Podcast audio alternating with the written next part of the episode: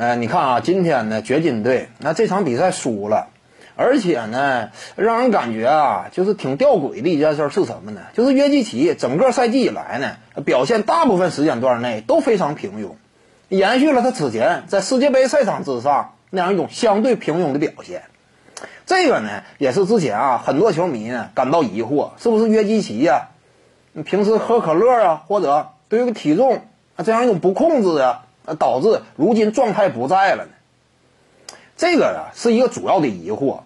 呃，但是最近这两场比赛呢，约基奇啊，你可以说呢，整体的数据表现恢复了上赛季的风采。因为此前呢下滑严重，但是最近这两场有一个明显的增幅，哎，好像说呢焕发了当初的那样一种这个荣光。你看，基本上场均能够砍下二十七点几分，那十个篮板球啊，啊七八次助攻左右。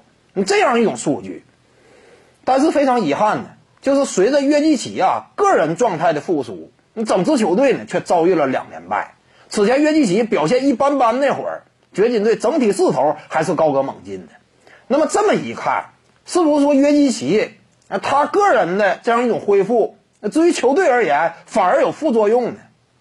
是不是说当下掘金队啊陷入到了明显的挣扎当中，前景不是很乐观呢？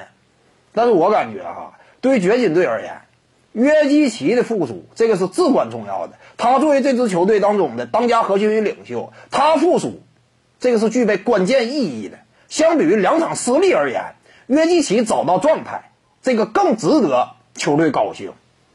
因为毕竟就是这样嘛，你一旦说打到季后赛，靠的是谁？还得是约基奇。因为目前来看啊，加马尔穆雷整体的成长速度还是稍显缓慢。好几个赛季了，本赛季呢，在约基奇本身相对低迷的情况之下，他也没能说扛起更多的进攻责任，场均没超过二十加。那这样一来的话，那季后赛指望他，那可以说呢，你这就一般呗。因此，季后赛还得指望谁？还得指望约基奇。我感觉呢，约基奇啊，他只要说个人状态开始复苏，这支球队呢。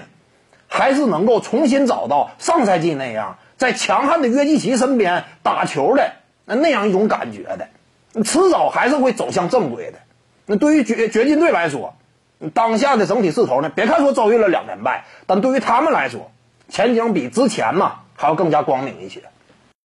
各位观众要是有兴趣呢，可以搜索徐静宇微信公众号，咱们一块聊体育，中南体育独到见解就是语说体育，欢迎各位光临指导。